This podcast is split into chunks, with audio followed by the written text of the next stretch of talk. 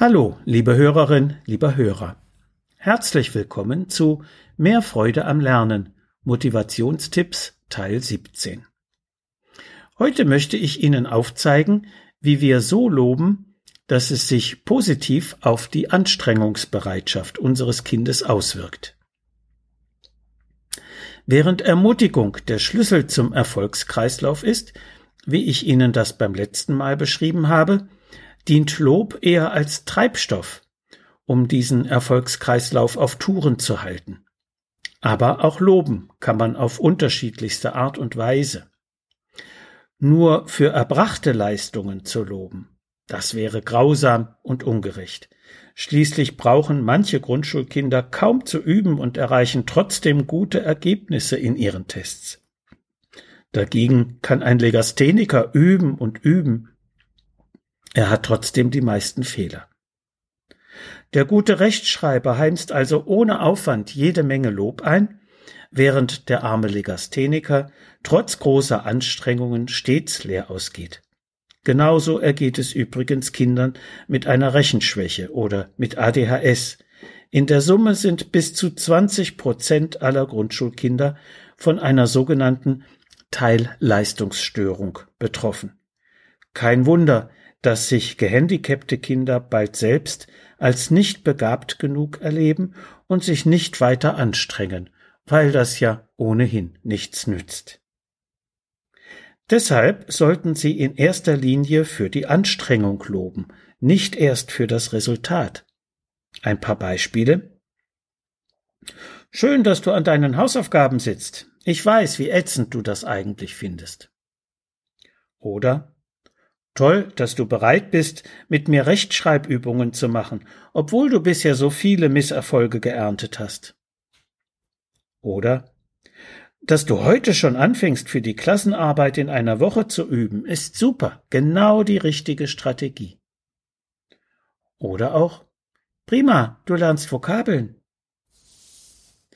Mit dem Lob für die Anstrengung werden Sie wieder der Maxime gerecht, Ihr Kind bei dem zu stärken, was zwar gemeinhin als selbstverständlich gilt, es in Wirklichkeit aber gar nicht ist.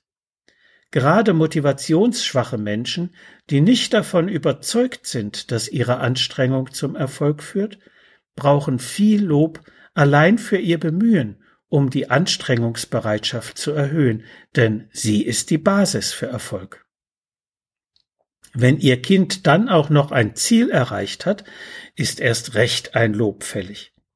Das sollte nicht nur aus einer Wertung bestehen, also zum Beispiel, das hast du gut gemacht, sondern unbedingt den Zusammenhang zwischen Erfolg und Anstrengung betonen. Etwa, jetzt hast du alle Hausaufgaben fertig, prima, das hast du deinem zügigen Arbeiten zu verdanken. Oder alle drei Wörter schreibst du jetzt richtig, weil du dich beim Üben gut konzentriert hast. Oder alle Vokabeln sitzen, da hast du aber intensiv gelernt. Oder auch prima, das Multiplizieren von Brüchen klappt schon einwandfrei, weil du wirklich fleißig geübt hast. Jetzt kriegst du das Dividieren bis zur Arbeit auch noch hin.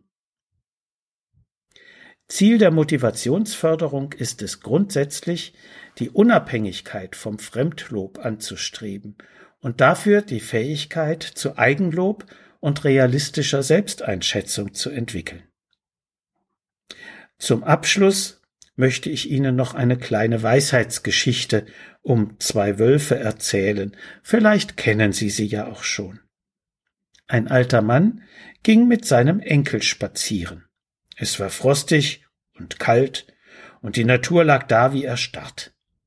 Der Alte sagte nach einer Weile des Schweigens Weißt du, wie ich mich manchmal fühle? Es ist, als ob da zwei Wölfe in meinem Herzen miteinander kämpfen würden. Einer der beiden ist rachsüchtig, aggressiv und grausam.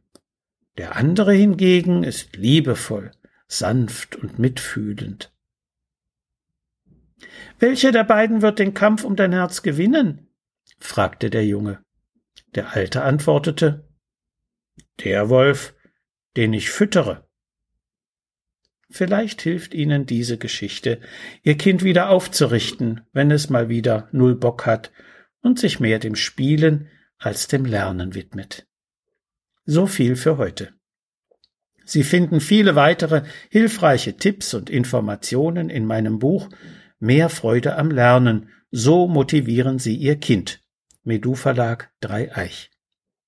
Wenn Sie Fragen zu Schule und Lernen haben oder meine sonstigen Bücher und Materialien bestellen möchten, können Sie gerne über meine E-Mail-Adresse info at schulberatungsservice.de oder über die Webseite www.schulberatungsservice.de Kontakt mit mir aufnehmen.